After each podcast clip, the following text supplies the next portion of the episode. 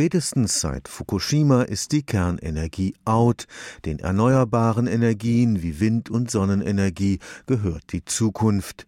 Dabei gibt es eine Energiequelle, die seit Jahrzehnten schon unter Experten als eine Art Geheimtipp gehandelt wird.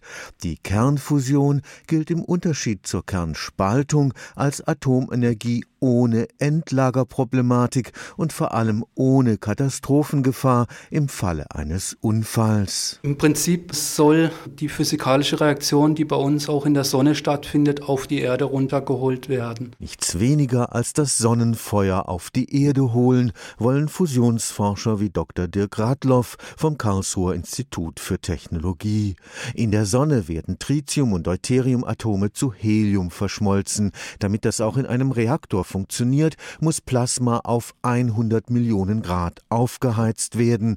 Gerade deshalb hat ein Fusionsreaktor ein sehr viel geringeres Gefahrenpotenzial als ein Atomkraftwerk. Gerade die Schwierigkeit, ein funktionierendes Fusionskraftwerk herzustellen, zeigt, dass wenn irgendwas nicht stimmt, dann die Reaktion sofort erlischt und es zu keiner Kettenreaktion kommen kann. Die Karlsruher bauen an der Reaktorhülle, dem sogenannten Blanket. In ihm wird mittels Magnetfeldern das heiße Plasma eingeschlossen. Hier wird Tritium erbrütet und Fusionsenergie in Strom verwandelt. Die Energie, die bei der Fusionsreaktion entsteht, ist zu über 80 Prozent Prozent in der kinetischen Energie der Neutronen. Und diese kinetische Energie in Wärme umzuwandeln, ist eine der Aufgaben des Blankets. Aus der entstehenden Wärme kann dann wiederum ganz konventionell Strom erzeugt werden. In sieben Jahren soll im südfranzösischen Cadarache der weltgrößte Fusionsreaktor gezündet werden. Der Reaktor selber wird eine Höhe von 30 Metern haben, ein Plasmavolumen von etwas über 800 Kubikmetern. Je größer, desto energetisch günstiger ist es. Leider wird es noch ein halbes